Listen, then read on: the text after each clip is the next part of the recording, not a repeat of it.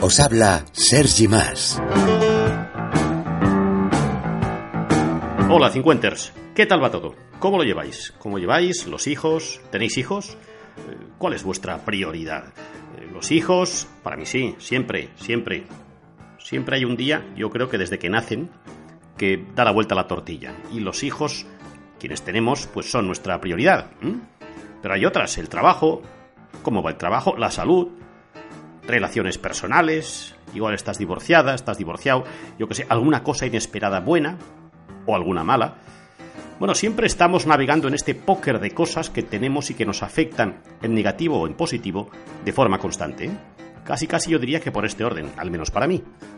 Los hijos, nuestra salud, el trabajo, las relaciones personales. No, no, es que no me he divorciado. Bueno, ¿tiene usted pareja? Sí, pero no vamos bien y esto me condiciona mucho el día a día.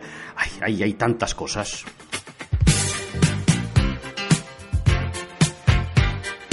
Bueno, pues al margen de hijos, trabajo, salud, problemas, relaciones, etcétera, etcétera, ¿os habéis parado a pensar alguna vez cómo lleváis vuestras emociones? ¿Cómo las gestionáis? Vale, a ver, respuesta de un cincuenter, de una cincuenter. Bueno, ¿cómo gestiono las emociones? Pues si me hace gracia me río y si me afecta pues puedo llorar. Bueno, vale, la respuesta es buena.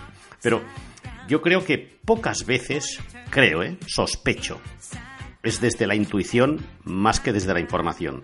Yo creo que pocas veces nos preguntamos cómo llevamos, cómo gestionamos los cincuenters nuestras emociones. Claro, ¿cómo gestionamos, yo que sé, a nuestros hijos? Hombre, los hijos los gestionamos porque son tangibles, los ves cada día, ves que viene contento, que viene feliz, que se ha hecho daño en el patio del colegio, es más tangible. Las emociones, ¿cómo las gestionamos? Mirad, os voy a explicar una cosita. El sábado pasado, el sábado pasado, aquí, este servidor calvo que os habla, lloró. Lloró, lloré, lloré, lloré como una magdalena. No sé cómo llora una magdalena, pero lloré muchísimo. ¿Cuándo? Bueno, muy sencillo. Quienes me conocéis personalmente sabéis que mi equipo de fútbol es eh, el español. ¿Mm? En Barcelona hay varios equipos, hay dos en primera división, hay uno que no es tan conocido, que se llama Español, Real Club Deportivo Español. Y el sábado pasado jugaba un partido bastante importante en el estadio de, en el campo de fútbol. Eh, bueno, yo le dije a mis hijas que podíamos ir al campo, pero mis dos hijas me dijeron, papá, papá, papá, que ya está acabando la liga. No queremos, el, no les gusta el fútbol, no les gusta el español, no les gusta el Barça, no les gusta el fútbol, no querían. Y lejos de ser un mal padre, decir, bueno, pues si no queréis, yo sí, me voy y aquí os quedáis. No, no, el fútbol es importante, pero tampoco es tan extraordinariamente importante. Con lo cual yo me quedé en casa viendo el partido por televisión con mis hijas. Punto y pelota. Ahora bien, ¿qué pasó? Pues que cuando acabó el partido, acabó de una forma inesperada y bueno, me puse a llorar porque la cosa acabó bien. Para quienes no lo sepáis, la cosa acabó bien para el español. Era poco esperado y por tanto de inesperado, la emoción fue el triple. Pues empecé a llorar en el comedor. No sabéis, no sabéis de qué forma. Es que parecía un niño de, de, de, de siete años. Se me caía la baba, las lágrimas, tenía la cara hecha un mapa. Eso que quieres llorar, que notas que te va bien llorar. Y además yo de pequeño escuchaba, ¡Ey, que los hombres no lloran! Anda que no, anda que no lloran. Y anda, y anda que no va bien llorar. Mis hijas cuando me vieron así, en este estado, bueno, papá, estamos en casa, no hemos ido al fútbol, te has quedado tú en el comedor a ver el partido, y ahora que venimos, estaban en su cuarto, en su habitación. ¿Qué te pasa, papá? ¿Qué ha pasado? ¿Qué has dicho? ¿Qué te han hecho? Yo, no, que, que el español pues, se ha clasificado para jugar en Europa el año que viene. Claro, esto a ellas les sonaba chino. Se ha clasificado para jugar en Europa, competición europea, y por eso lloras. Bueno, sí, por eso lloré. Eh, y ya tengo una edad, ya soy 50.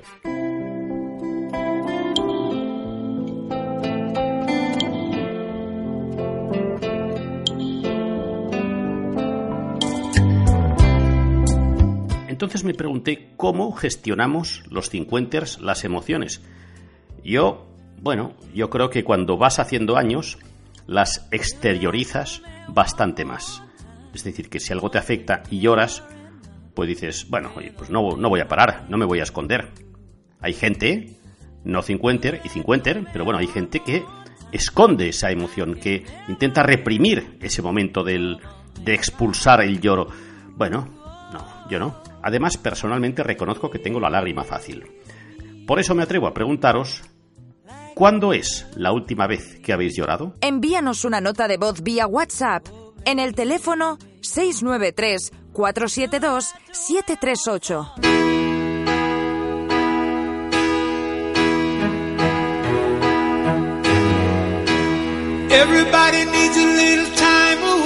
Bueno, personalmente yo reconozco que tengo la lágrima fácil. Eh, mirad, yo veo una persona, yo veo una pareja de personas mayores, 70, 80 años, cogidos de la mano, paseando por la calle, y me emociono. Me emociono, voy andando detrás, los veo a 10 metros, digo, míralos, mira qué bonito es. Y de la emoción al lagrimeo es, hay un paso, ¿eh? Hay un paso. Yo, eh, yo escucho gospel, cantar gospel, ¿eh? Y mis ojos son un grifo. Es que no sé por qué no tengo ningún antecedente en la familia, no sé, es un tipo de música que me llega, me llega.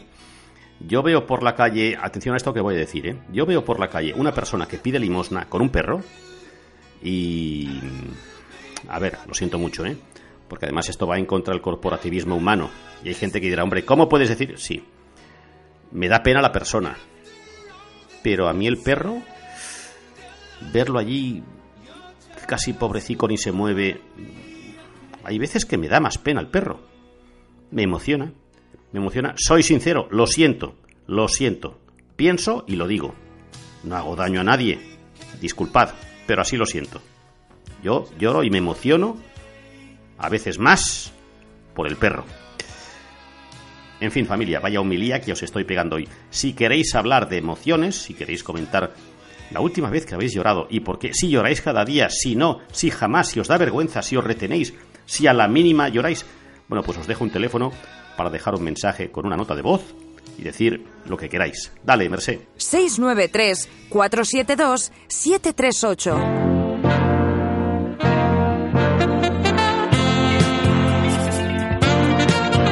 Bueno, pues hoy nuestro retrovisor, nuestro Remember televisivo nos lleva al año 1980, al menos en España, donde se emitió la serie Lou Grant.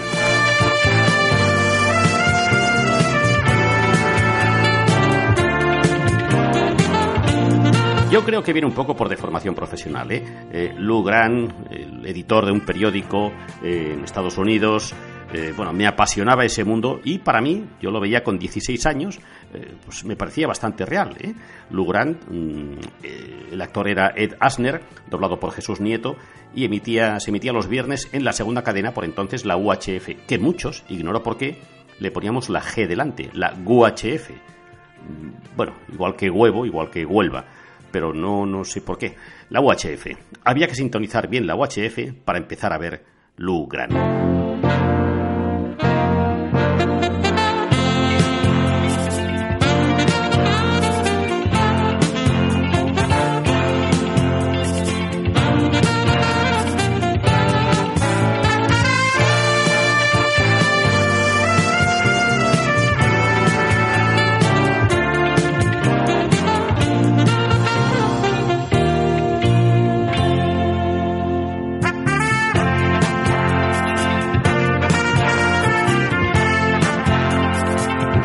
Bueno familia, yo creo que por hoy ya está bien. Como siempre ha sido un placer. Muchas gracias por escuchar hasta aquí. Abrazaos más, ¿eh? Que conviene. Un abrazo, un beso. Besaos más, ¿eh? Que conviene. Que no es delito. Besarse no es delito. Y hasta pronto.